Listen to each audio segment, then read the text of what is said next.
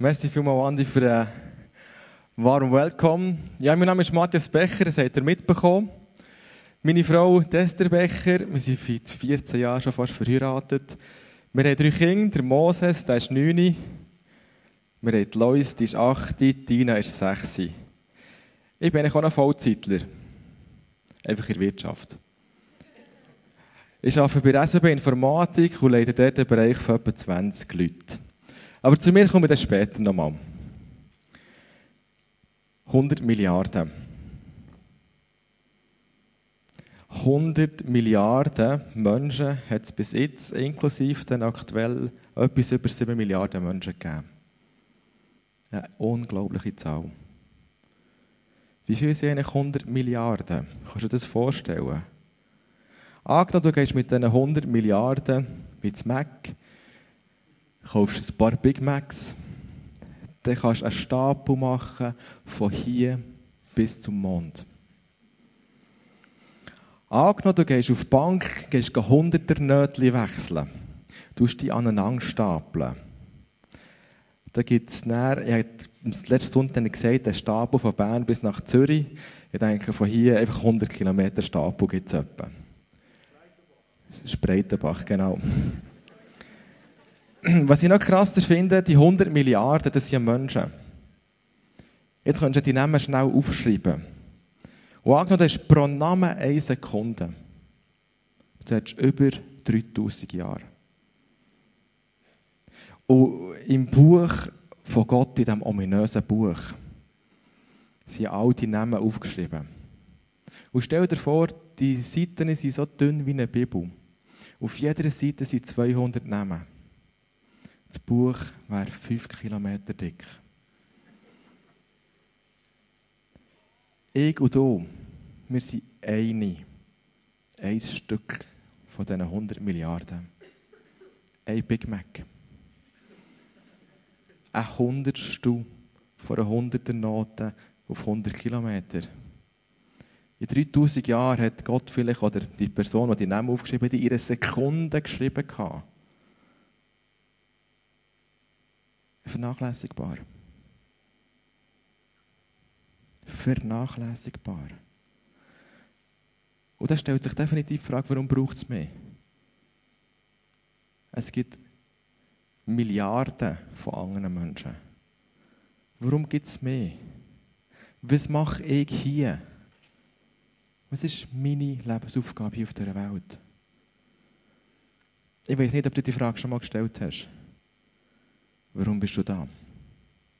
Das müssen wir jetzt herausfinden. Darum machen wir jetzt eine kurze Umfrage. Und ich stelle dir eine Frage, dann können wir die Hand aufhaben und schauen, wer das schon mal gemacht hat. Wer hat sich die Frage, warum bist du da, schon überhaupt einmal mal gestellt? Dann soll schnell die Hand aufhaben. Ja, gleich eine etliche Zahl. Wer kennt irgendeine mögliche Antwort auf die Frage? Für sich persönlich? Gut. Wer hat die Frage für sich selber beantwortet? Und wer könnte jetzt seinem Nachbarn nebendran eine glasklare Antwort geben, warum dass du da bist, in einem Satz, könnte es seinem Nachbar geben, der soll jetzt die Hand aufhaben. Gut, jetzt wird es interessant, oder?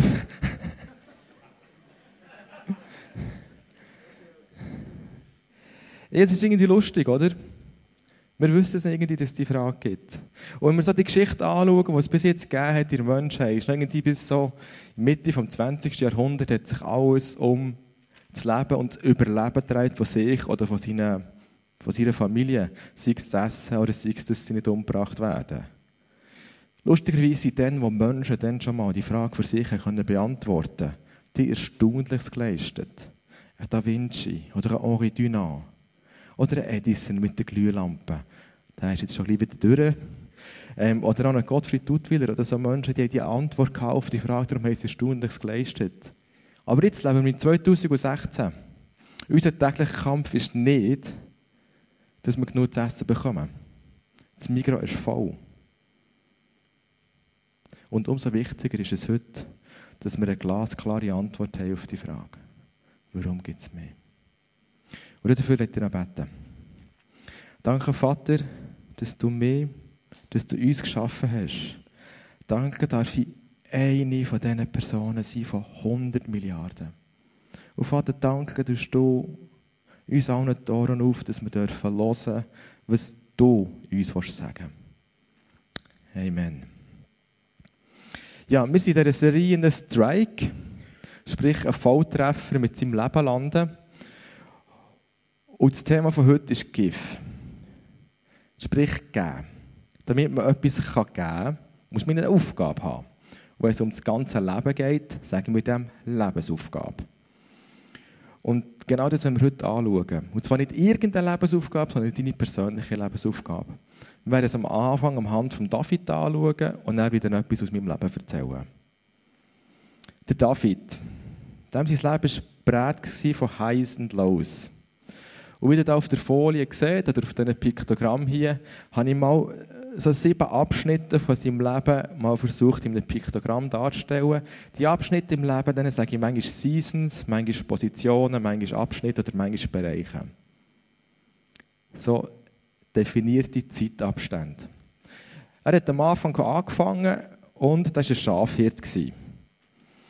Dann hat er zu Schäfchen geschaut, hat sie zu frischen Quellen saftige Wiesen gebracht, hat ab und zu einen Berg oder einen Leu, der vorbei ist gekommen, hat er ähm, umgebracht und hat immer draußen schlafen und es war mega cool, war mega braun. Gewesen.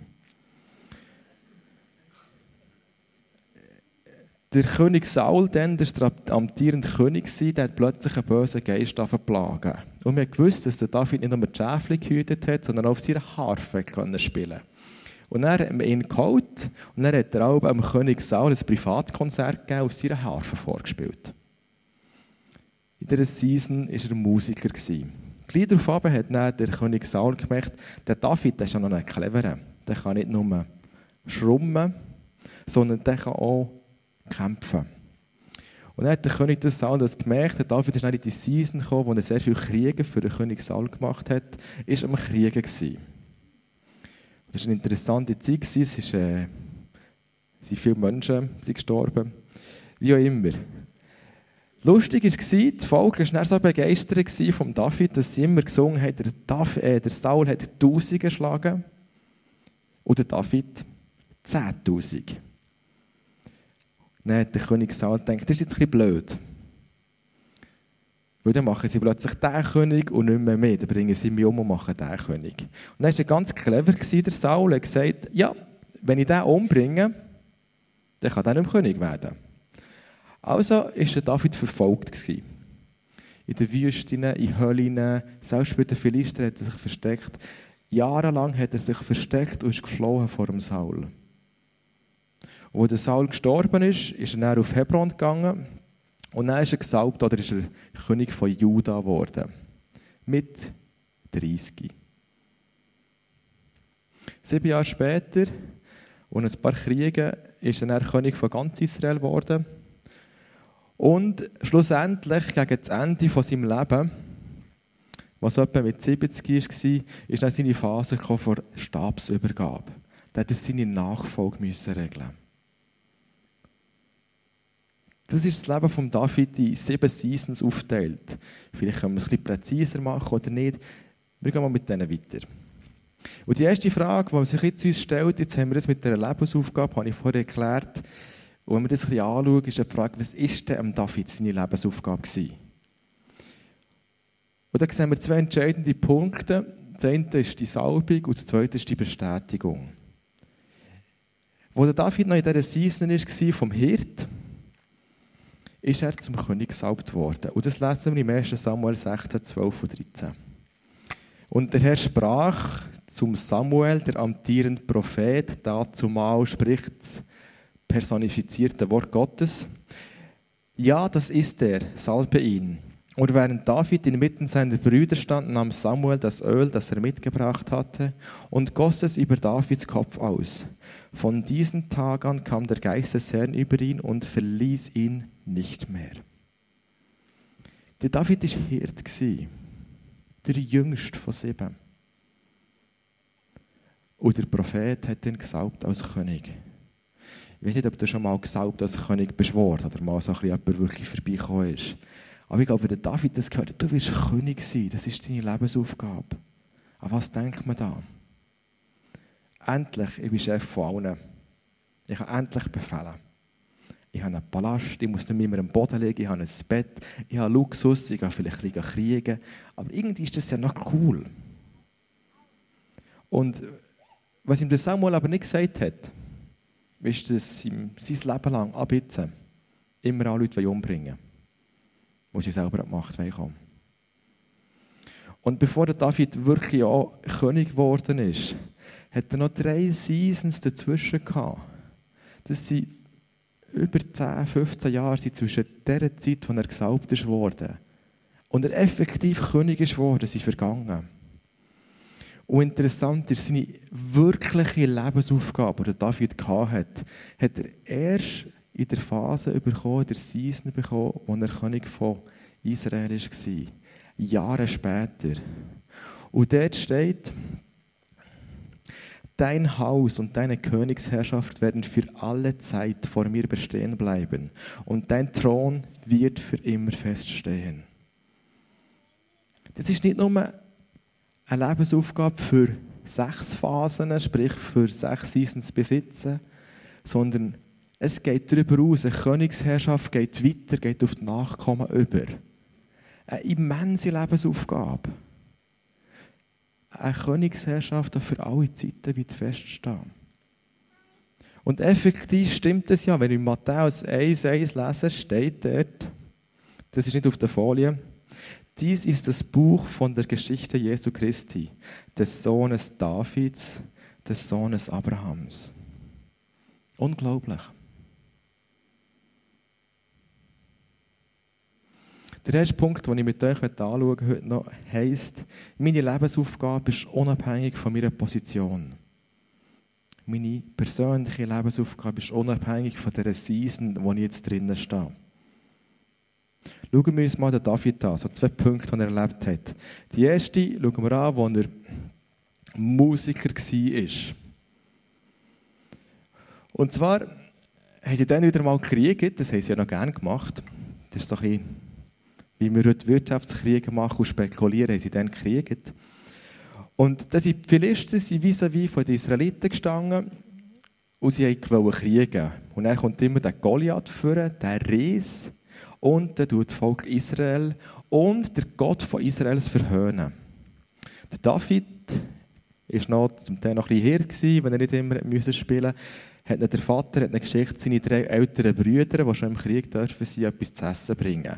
Der David ist genau dorthin gekommen und er hat gehört, wie der Goliath sein Volk und sein Gott verhöhnt. Und er hat gewusst in seinem Herz, den Mann bringe ich um. Und als er, äh, als er gegen den angetreten ist, hat der Goliath wieder das ganze Volk verhöhnt und der David hat zurückgerufen. Du trittst mir mit Schwert und Speer und Wurfspieß entgegen. Ich aber komme im Namen des Herrn des Allmächtigen, des Gottes des israelitischen Heeres, das du verhöhnt hast. Heute wird der Herr dich besiegen und ich werde dich töten und dir den Kopf abhauen. Dann werde ich die Leichen deiner Männer den Vögeln und wilden Tieren vorwerfen und die ganze Welt wird wissen, dass es einen Gott in Israel gibt. Und jeder wird wissen, dass der Herr keine Waffen braucht, um sein Volk zu retten. Es ist sein Kampf. Der Herr wird euch in unsere Hände geben. David hat es gesagt und so ist es passiert. Die Israeliten haben einen riesigen, Krieg, Erfolg, einen grossen Sieg können erzielen. Ein Musiker, rettet das Volk. Und erstaunlich an dieser Geschichte ist eigentlich schon, dass der David der Goliath umgebracht hat. Aber viel erstaunlicher war, dass der David sich gestört hat, nicht nur an dem, was der Goliath gesagt hat, sondern ihn hat gestört, dass niemand den umbringen ist. Er hat sein Volk und sein Gott verhöhnt und alle haben zugeschaut. Niemand hat etwas gemacht. Wie manchmal stehen wir auf, wenn wir wissen, dass etwas Schlechtes passiert. Und wenn wir noch ein bisschen genauer hinschauen, hätte auch fast der David übrigens der Goliath müssen töten. Es war seine Lebensaufgabe, eine Königsherrschaft herzurichten, die feststeht. Darum ist der König gegen Goliath losgezogen. Er war ja erst gesalbt, war noch nicht effektiv. Aber Gott schafft mit dieser Lebensaufgabe schon in dieser Season hier innen, obwohl sie noch nicht offiziell ist. Das zweite Beispiel, das wir anschauen, ist eine Season vom Verfolgten. Der Saul hat also in dieser Zeit hier den David verfolgt und ihn umgejagt. Der, Saul hat, äh, der David hat sich in der Hölle versteckt und der David, der David hat sich in der Hölle versteckt. Und lustigerweise kommt der Saul genau vor dran und macht er Rast. Und die Männer von David sagen, jetzt ist Gottes, jetzt hat Gott geredet und Gott hat dir die Find hergegeben jetzt kannst du ihn umbringen. Das ist dein Zeitpunkt. Gott hat dir die Find hergegeben, bring ihn um. Was sagt der David? Und er sagte zu seinen Männern, der Herr bewahre mich davor, dass ich dem Gesalbten des Herrn etwas antue, denn er ist ja der Gesalbte des Herrn. Der Saul ist dennoch der Gesalbt vom Herrn. Der David auch. Und was der, was der David begriffen hat, in dieser Zeit, wo er von jemandem gejagt worden ist, ist, seine Lebensaufgabe war König. Sein. Und wenn ich so König werde und er wirklich das Gott will, dann kann auch Gott schauen, dass ich legal König werde und nicht muss das Blut vergießen. Legal.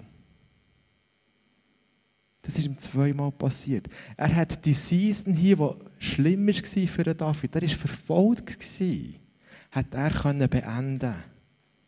können beenden indem er es gemacht hätte. Er hat es nicht gemacht. Er hat gewartet, bis es Gott macht. Der zweite Punkt, den wir anschauen, ist, meine Lebensaufgabe ist unabhängig von meiner Versorgung. Sprich, mein Job ist nicht meine Versorgung. Gott ist für meine Versorgung zuständig. Dann haben wir zwei Beispiele im Leben von David. Das erste ist Nabel und Abigail. In der Season vom Verfolgten. Der David mit etwa 400 Mann, vielleicht noch 200 anderen, ich sage mal etwa knapp 1000 Leute, war in der Wüste unterwegs gewesen, und dann hatten sie Hunger. Gehabt. Und der Nabal, der war sehr reich, und der David und seine Männer haben sie aber beschützt im Sommer, dass ihre Schafe nicht angegriffen werden, die Hirten nicht angegriffen werden. Und dann hat der David gedacht, ah, jetzt sind wir in der Nähe vom Nabal, hat zehn Männer losgeschickt und gesagt, holt mal ein bisschen zu essen von dem, dann haben wir ja beschützt, das ist kein Problem. Der Nabal, auf Deutsch heisst es Narr, hat seinem Namen alle Ehre gemacht, hat David zurückgeschickt und gesagt, Mann, irgendein Flüchtling kenne ich nicht, ich teile sicher nicht mein Geld. Und so sind die Männer zurückgekommen. Der David ist verrückt worden. Er hat gesagt zu seinen 400 Männern, nehmt eure Schwerter, wir bringen alles um und holen uns zu essen. Die Abigail, die Frau vom Nabal, hat es mitbekommen, dass sie den David zurück, oder seine Männer zurückgeschickt hat und ist ihm, hat das Essen genommen und ist dem David entgegengekommen und als sie ihn gesehen hat, ist sie vor ihm auf die Knie gegangen und hat gesagt, nun mein Herr, so wahr der Herr lebt und du selbst auch. Der Herr hat dich vom Mord abgehalten und dich daran gehindert, dich selbst zu rächen. So, soll, so sollen alle deine Feinde und alle, die dich schaden wollen, bestraft werden wie Nabal. Der David, stell dir die Szene mal vor, der David ist mega verrückt Schwerter, 400 Männer, da ist nur Adrenalin rum. Dann kommt irgendeine Frau auf dem Esel und redet mit ihm. Davids Mann haben nur wollen töten. Eine kleine, leise Stimme in der Person der Frau, wo der David sagt, Junge, pass auf, was du machst, du tust unschuldiges Blut vergießen. Pass auf, du schaust für deine Versorgung und vertraust nicht mehr Gott. Und der David war dann mega dankbar, hat den Nabal verschont, der ist gleich darauf selber gestorben. Und das Krasse ist, der David hat selber für seine Versorgung sorgen und er hat auf die kleine Stimme von Gott gelost und hat sich näher umentschieden. Ich persönlich glaube übrigens, dass Gott uns vor so viel Schuld und so viel Fehler bewahren wenn wir nur auf ihn hören würden. Das zweite Beispiel ist in der späten Season, wo er König war, und das betrifft den Absalom. Der Absalom war David sein ältester Sohn, also eigentlich der normalerweise der Nachfolger von ihm. Um David, ähm, Absalom, sein Herz hat danach gestrebt, ein König zu werden. Und da ihm der David noch nicht das gemacht hat, hat er ihm glücklich nachhelfen. Das lesen wir im 2. Samuel. Danach beschaffte sich Absalom Pferde und einen Wagen und er bezahlte 50 Mann dafür, dass sie vor ihm herliefen. Der Absalom beschaffte sich, beziehungsweise der Absalom versorgte sich selber. Und ein Wagen auf 50 Männer, die vor ihm herlaufen, ist so ein Zeichen dann zumal dass man eigentlich der König ist oder König wird. Die Geschichte von Absalom ist noch weitergegangen. Er hat es sogar geschafft, zwischenzeitlich den David zu stürzen. Der David ist geflohen. Und das Krasse ist, wer hat David zurückgebracht auf den Thron? Gott hat ihn wieder zurückgebracht, indem der Absalom gestorben ist. Und der Absalom hat sich selber, äh, sich selber versorgen und hat nicht Gott vertraut. Meine Lebensaufgabe ist unabhängig von meiner Versorgung. Meine Versorgung kommt von Gott. Der dritte Punkt, den wir anschauen, ist, meine Lebensaufgabe ist unabhängig von meinem Zustand. Sprich, egal wie ich mich fühle, wie mein Zustand ist, ob ich verrückt bin, ob ich genervt bin, ob ich locker bin, ob ich easy bin, ob ich Engels Geduld habe oder nicht, meine Lebensaufgabe ist unabhängig von meinem Zustand. Schauen wir wieder zwei Beispiele an. Das erste ist, wo David König war von Israel. Da starten wir mit dem Bibeltext. Da steht, im nächsten Frühjahr, zu der Zeit, in der die Könige in den Krieg ziehen, schickte David Joab mit seinen Männern und dem ganzen Heer Israels in den Kampf gegen die Ammoniter. Sie verwüsteten das Land und belagerten die Stadt Rappa. David blieb jedoch in Jerusalem zurück. Zur Lebensaufgabe eines König gehört, dass man im Frühling geht kriegen. Der David hat keine Lust gehabt. Ich verstehe, so nach 20, 30, 40 Jahren jeden Frühling aus dem Palast rauszugehen, gehen kriegen, wieder am Boden auf einem Mätteli liegen, das schreift irgendeinisch. Und vielleicht hätte er noch schnell einen Psalm fertig schreiben Und nicht den ganzen Winter gegangen. Jetzt hat nicht gelernt, darum hat er gesagt, ja, abgegangen so. Und das ist ja eigentlich verständlich. Dummerweise hat er so Zeit gehabt, auf dem Dach rumzulaufen und hat eine Frau gesehen von sehr schöner Gestalt. Hat sich umgeschaut. Das ist ja okay. Ich meine, ihr könnt auch mal umschauen, das passiert euch hier auch. Wenn ihr umschaut, seht ihr eine Frau von sehr schöner Gestalt. Ein bisschen dümmer war, dass er die Frau, die ihm gefallen hat, zu sich holen Noch bisschen dümmer war, dass er, mit ihr, dass er ihr beigewohnt ist. Und für ihn noch dümmer war, dass sie schwanger ist. Und noch blöder war, dass, als er der Uria ihren Mann zurückgeholt hat, dass der nicht mit ihr schlafen wollte, sonst hätte man es ein bisschen vertuschen Und am dümmsten war, dass er nicht den Mann umbringen Eine Verkettung von dummen Zufällen. Oder automatisch, wenn man irgendwann etwas lostritt, geht es weiter. Der David hat keine Lust gehabt, seiner Lebensaufgabe nachzugehen. Und darum war er nicht in der Position von Stärke. Gewesen. Und darum hat er dieser Versuchung nicht widerstehen Das zweite Beispiel, das wir anschauen, ist ganz, ganz am Ende. Der David ist auf dem Sterbebett gelegen, auf dem Totenbett gelegen. Er hat eine Frau die zu ihm geschaut hat. Und er, dazumal älteste Sohn, der Adonia, wo der Absalom ja gestorben ist, ist der nächste der Adonia. Was hat er gemacht? Adonia hat sich einen Wagen beschafft und 50 Männer, vor ihm herlaufen. Der David hat nichts gewusst. Das hat dann irgendjemand erfahren, der ist zur Bathseba gegangen, Bathseba ist zum König gegangen. Und was machst du als König denn? Du bist bettlägerig. Du bist schon ein bisschen senil. Du hast keine Lust mehr. Wir lesen in der Bibel, dass er mal mit dieser Frau, die neben ihm die ganze Zeit war, zusammen geschlafen hat. Er hat einfach nicht mehr mögen. Over and out.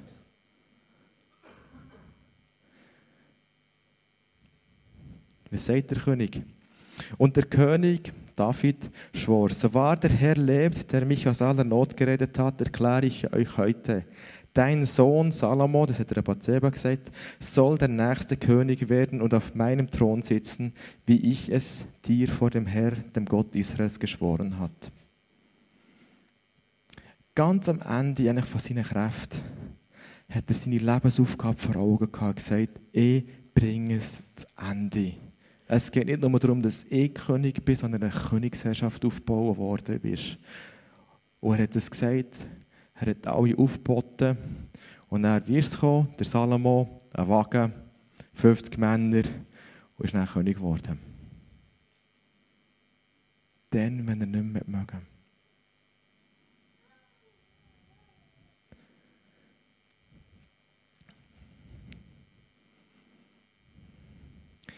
Schau mir jetzt die drei Punkte angeschaut. Meine Lebensaufgabe ist unabhängig von meiner Position. Sie ist unabhängig von meiner Versorgung. Sie ist unabhängig von meinem Zustand. Aber ich bin nicht ganz sicher, wie viel das da hier zum König über Israel gesalbt sind. Ich weiß von zwei Personen, die es nicht sind wo ich sicher weiß, das ist meine Frau und ich. Ob ihr seid, bin ich nicht ganz sicher. Wie auch immer. Aber wir haben de facto ein, normales, ein ganz normales Leben. Wir sind hier bei heute in der Schweiz aufgewachsen. Ich hatte eine tolle Familie. Ich konnte meine eigene Familie gründen. Wir haben ein Häuschen und haben auch keinen Job. Sprich, ich bin zwar privilegiert, dass ich in der Schweiz aufgewachsen bin, aber ich bin einer von 100 Milliarden. Irgendeiner. Wie lebe ich meine Lebensaufgabe? Und ehrlich gesagt, habe ich eigentlich lange mit dem Thema Berufung, Bestimmung oder Lebensaufgabe ein schwierig da. Weil ich immer gewusst habe, ich bin wegen einem ganz, ganz bestimmten Grund auf dieser Welt. Aber ich wollte gar nicht wissen. Mit etwa vor zehn Jahren waren wir in Sardinien, haben wir unser Thema ein bisschen angenommen haben viel mit Gott zusammen geredet und irgendwann haben wir die dann mitbekommen von Gott. Und ich möchte euch jetzt anhand von ein paar Beispielen erzählen, wie ich die Lebensaufgabe in meinem Alltag umsetze. Meine Lebensaufgabe ist unabhängig von meiner Position, von meiner Season. Nach der Lehre, also nach der Season-Lehre und nach der Ausbildungsseason, nach dem Tech, bin ich zehn Jahre bei einem Informatik- und Beratungsunternehmen gearbeitet. Ich Im Tech habe ich gesagt, ich gehe zwei, drei Jahre in eine neue Bude. Dann gehe ich dann weiter.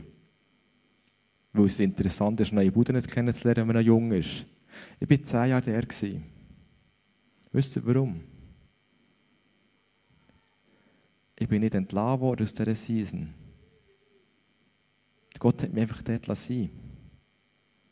Bis plötzlich ein Headhunter angerufen hat und mich rausgeholt hat. Das war nicht der Job, sondern ich bin dann zur SBB gegangen. Und der Wechsel der war nicht nur locker. Ich meine, der hat mit 1000 Franken im Monat gekostet. Einfach so. Aber die Season war abgeschlossen. Gott hat mich rausgeholt. Und mein Part ist, ja, ich mache es, wo du willst. Drei Jahre später, als ich bei der SWB war, ist mir intern plötzlich vom einen Tag auf den anderen eine neue Position angeboten worden. Ich habe gesagt, du kannst jetzt Chef von Chefs sein, von 30 Leuten. Und ich gewusst, ich habe das nicht gesucht. Und wir haben Gott noch gefragt, ob ich es machen soll oder nicht. Und er hat ja gesagt. Und dann habe ich gewusst, es ist wieder eine neue Season dran. Gott hat mir eine Season weitergenommen. Und der Herbst habe ich gemerkt, dass meine Life Balance nicht mehr stimmt. Und er war wirklich so ein Abend. Ich glaube, Tester ist, glaub, ich weiß gar nicht, ob du daheim warst. Im Abend daheim war, plötzlich habe ich gewusst, ich arbeite nur noch vier Tage in der Bude. Es ist fertig, ich mache mich nicht kaputt. Ich bin genervt meinen Kindern gegenüber. Ich bin genervt, sonst bin ich nicht entspannt. Ich arbeite einfach nur noch vier Tage. Dann habe ich es mit der Esther besprochen. Sie hat okay gesagt. Ähm, ja, logisch, immer schön, der Mann nicht immer arbeitet. Ähm, und dann den Chef müssen überzeugen. Und schau, das ist jetzt nicht so wahnsinnig, wenn wir nur vier Tage arbeiten. Das kann man fast immer machen. Ist einfach ein Unterschied bei uns in SW, wenn es ein Mitarbeiter macht. Ist ziemlich akzeptiert. Ein Teamleiter ist okay, aber wenn du der Chef von Chefs bist, dann ist es sehr selten, dass man das macht. Das darf man eigentlich gar nicht. Was bist du da für ein Vorbild? Und er muss es dann am Chef beibringen. Und das ist auch wieder genau so ein Moment, wo ich die Bestätigung gemerkt habe, mit dem Chef telefoniert, am Abend um 9 Uhr bis um 11 Uhr. Und das war mein Anliegen, ich habe mit den Kindern gebetet, schaut, wollt ihr wirklich, dass der Daddy reduziert? euer Sack. Dann haben sie gesagt, ja klar, kein Problem, mach nur, super, bist du daheim. Dann habe ich gesagt, ja wisst ihr, wenn ich weniger verdiene, geht euer Sackgeld zurück. Dann waren sie jetzt zuerst nicht mehr so sicher. Gewesen. Aber sie haben dann gesagt, Mo, das macht nichts, ich komme zurück. Und ich habe zwei Stunden mit dem Chef diskutiert. Und ich wusste, jetzt muss ich den auch fragen. Jetzt kommt dann noch irgendwann der Showdown. Und dann habe ich gewusst, jetzt muss ich es clever machen. Ich habe wirklich gewartet, gewartet, gewartet. Und dann sind wir fertig mit dem Gespräch. Und dann gesagt, du Chef, ich wette auf 90 Prozent, ist das okay? Und dann so, äh, hm. äh, warum? Ja, Family und so. Ja, ist gut. Okay. Also gut, tschüss. Und dann war es vorbei. Und das war dann so eine coole Bestätigung, zu wissen, es war vorbereitet. Die Season hat sich gewechselt. Meine Lebensaufgabe ist unabhängig von meiner Versorgung. Ich würde gerne mal das Thema Finanz und Lohn ansprechen. Für mich ist klar, dass Gott meine Versorgung ist. Und aktuell darf die SBB der finanzielle Kanal sein. Und ja, all Jahr haben wir ein standardmäßiges Mitarbeitergespräch. Und dort ist der Lohn immer ein Thema. Und dann stellt sich immer wieder die Frage, wer schaut für einen Lohn? Der Chef, ich oder Gott? Wer ist dafür verantwortlich für die Versorgung von mir? Sage ich Gott und sage ich dem Chef, ich will mehr? Oder was sage ich? Meine Kommunikation zum Chef haben wir ein bisschen überlegen, aber das ist jetzt wirklich standardisiert. Und ich sage eigentlich immer so, weil ich bei SBB angestellt bin, ist die SBB gesegnet. Weil ich gesegnet bin, ich bin ein Segensträger. Weil ich da bin, ist die Firma gesegnet. Die SBB darf mir den Lohn zahlen. Sie muss nicht. Es ist ein Dürfen, es ist ein Privileg für die Firma, Mitarbeiter angestellt zu haben. Wie viel das SBB mir geben will, kann der Chef selber entscheiden. Er sollte einfach wissen, dass Lohn und Sagen einen kleinen Zusammenhang hat. Also sprich, je mehr Lohn es mir gibt, desto mehr darf SBB gesegnet sein. Und schau, in dieser Haltung, wenn du in dieser Haltung bist, dann muss man nicht mehr für Lohn kämpfen. Das spielt einfach keine Rolle mehr. Gott ist meine Versorgung, nicht ich. Und ja, ich kenne Szenen und Sachen bei mir, wo ich mich auch ungerecht behandelt fühle. Wenn Leute neu angestellt werden auf der gleichen Stufe, die sind fünf Jahre jünger und verdienen mehr. Wer geht für einen Lohn kämpfen? Ich. Kann ich dem Chef sagen, der ist jünger und verdient mehr? Oder ist Gott meine Versorgung? Meine Lebensaufgabe ist unabhängig von meinem Zustand. Bis 2015 habe ich gehofft, am Anfang, es wird super, es ist ein Katastrophenjahr geworden. Wir hatten eine Reorganisation, die haben wir dann umsetzen, ich einen neuen Bereich bekommen, ich konnte komplett aufbauen. Das, was ich übernommen habe, war ein Chaos. Aus meiner Perspektive davon, der Chef hat alles gemacht, was er konnte, aber das ist immer etwas Neues, kommt dreht es dann wieder anders. Und dann haben wir zwischenzeitlich eine Position, die wir noch so viel wir nicht können besetzen extern, habe ich diesen Bereich auch noch dürfen machen. Also plötzlich zwei Bereiche dürfen leiten. Es hat ein mehr zu tun gegeben. Dann habe ich gehofft, bevor der neue Chef der Anger kommt, und ja die Interim gemacht hat, kann man ein bisschen locker nehmen. Aber nein, weil der so lange nicht gekommen ist, mussten wir dort Massnahmen machen und Change-Programm. Also nochmal einen oben drauf gehabt. Und dann durften wir Personen freistellen, also sprich Kunden. Das ist schon immer so ein super schönes Thema. Ähm, es war Arbeit ohne Ende. Und parallel habe ich noch eine Schule gemacht.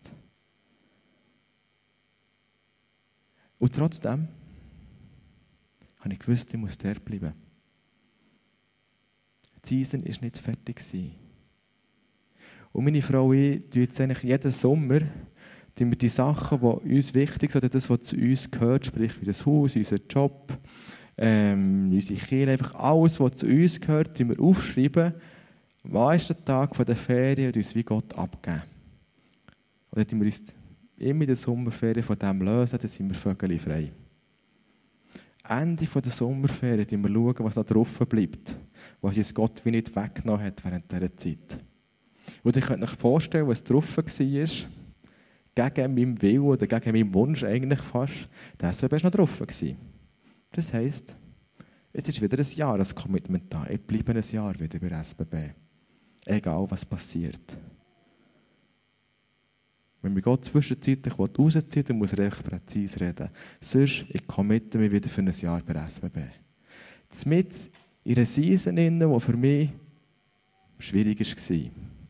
Um das andere Wort, das mit SCH anfängt, nicht zu fest ins Mund zu nehmen. Es war wirklich schwierig. Ich bleibe dort. Es ist nicht Zeit, um die Season zu verlassen. Schau, ich weiß nicht, wo du, weiß nicht genau, wo du stehst, was deine aktuelle Season ist. Weißt du, warum du da bist? Eine aus 100 Milliarden. Meine Behauptung ist eigentlich fast, dass 80 Prozent der Menschen nicht an eine persönliche Lebensaufgabe glauben und es auch nicht kennen. Hunger Christen. Wenn wir uns aber die Kraft anschauen, die die Lebensaufgabe, die persönliche Lebensaufgabe im Leben von David bewirkt hat, ist es unglaublich. Wenn ich mein Leben anschaue und sehe, wenn ich weiß, dass meine Lebensaufgabe ist, was das für eine Kraft entfaltet, ist das so cool. Und ja, manchmal fällt ich ganz bewusst wegen meiner Lebensaufgabe. Und manchmal sehe ich es erst im Nachhinein, dass es drin gepasst hat.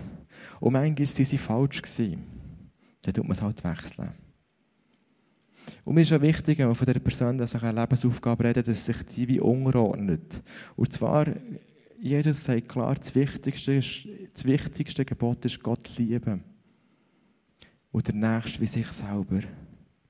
Und wir sollen in alle Welt rausgehen, von Jesus erzählen und zu Jünger machen. Das sind die zwei wichtigsten Gebote. Die zwei Gebote mit deinem Talent, mit deinem Charakter abgebrochen auf dich persönlich, gibt deine Lebensaufgabe.